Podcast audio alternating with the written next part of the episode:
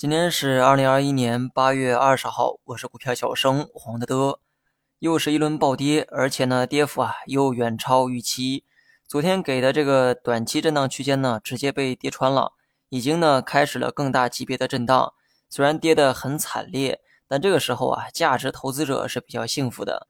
虽然持仓的股票呢也会遭受浮亏，但为了今后的这个收益着想，市场呢只有跌下来才有更便宜的筹码。如果一味的只是上涨，那反倒是兑现的时候。假如市场今后跌到了一个合适的位置，那么正确的做法当然是去加仓。我一直说仓位控制在五成以内，另外剩下的一半资金不就是在等跌下来的机会吗？这就是配置的好处哈，不盲目猜测市场的涨跌，只在合适的位置持有合适的仓位。那么剩下呢就交给市场。市场不好啊，巴菲特呢也一样赔钱。而市场火热的时候呢，傻子也能赚到钱。这说明啊，实力呢虽然重要，但市场的因素永远是无法预测的，所以呢才有了科学配置一说。那么只要你的这个配置啊足够的科学，市场大跌你就小跌，市场小涨你就大涨。总之呢，能跑赢市场就是胜利。这个呢就是配置的意义。只要配置本身足够的科学，跑赢平均分呢问题不大。最后呢说几个板块，今天这个市场啊有很多的利空。首先呢，大洋彼岸那边又在担心这个收货币。A 股这边呢，又有巨无霸中国电信上市，另外白酒等企业又被领导约谈，所以呢，白酒今天跌的连亲娘都不认识。但我觉得哈，这反倒是好事儿。白酒估值呢本来就是偏高，这是我从去年末就给出的一个观点。如今呢，价格一直在下跌，只要这个泡沫消化的足够好，价值呢也同样会慢慢的显现。年初呢，白酒啊就有过一次大跌，那个时候啊，很多人呢想去抄底，当时呢我也表达了我自己的这个观点。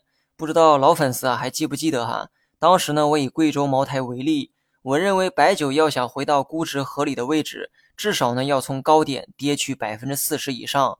那么今天呢，我看了一下茅台的股价，从最高点两千六百元计算，截止到今天刚好跌去了百分之四十。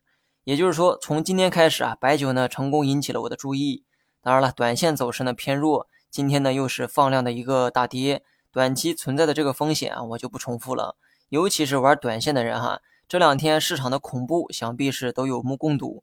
今年以来玩短线的难度想必也深有体会。其实所有的话呢，我都说在了前头，说的对不对啊？是我的问题，你们听不听呢？就是你们的问题。白酒目前呢又回到了这个下跌的趋势，我也猜不到短期还能跌到哪儿。今天放量暴跌，没准儿还有惯性下探的动作，所以短线客呢还是注意风险啊比较好。如果你关注这个白酒，那么今天呢，可能也看到了这样一则分析内容。有分析师称，白酒目前呢已经进入了价值区间。这话的意思啊，就是说白酒目前的估值啊逐渐走向合理，不算是便宜，但也没那么高。对，这话跟我上文说的内容呢是一个意思，说明多数专业人的分析呢逻辑啊都是类似的。就算呢有差距，也不会太大。不一样的是啊，我是在做自媒体。所以呢，我能把这些话提前半年说给大家听，而人家呢没有义务这么做。白酒呢，日后我会持续的去关注。我目前呢，只希望它能跌得再深一点。目前在我的这个评价体系当中，白酒呢是刚好触碰到了合理估值的区间，所以呢，我愿意啊再等一等。如果踏空了，最起码不赔钱，不是吗？但一旦有更便宜的筹码可以让我去买，没准又是一次跑赢大盘的机会。那么最后呢，说一下半导体。半导体、锂电这些成长股啊，大体的思路呢跟昨天一样。如果市场选择的是无差别的调整啊，比如说像今天这样，那么你买啥也是白扯。但如果市场要反弹，短期呢可以压住一下半导体、锂电、新能源这些成长股。那么面对暴跌啊，这些板块呢今天表现的其实很有韧性，但只可惜哈市场太弱，想一枝独秀却心有余而力不足。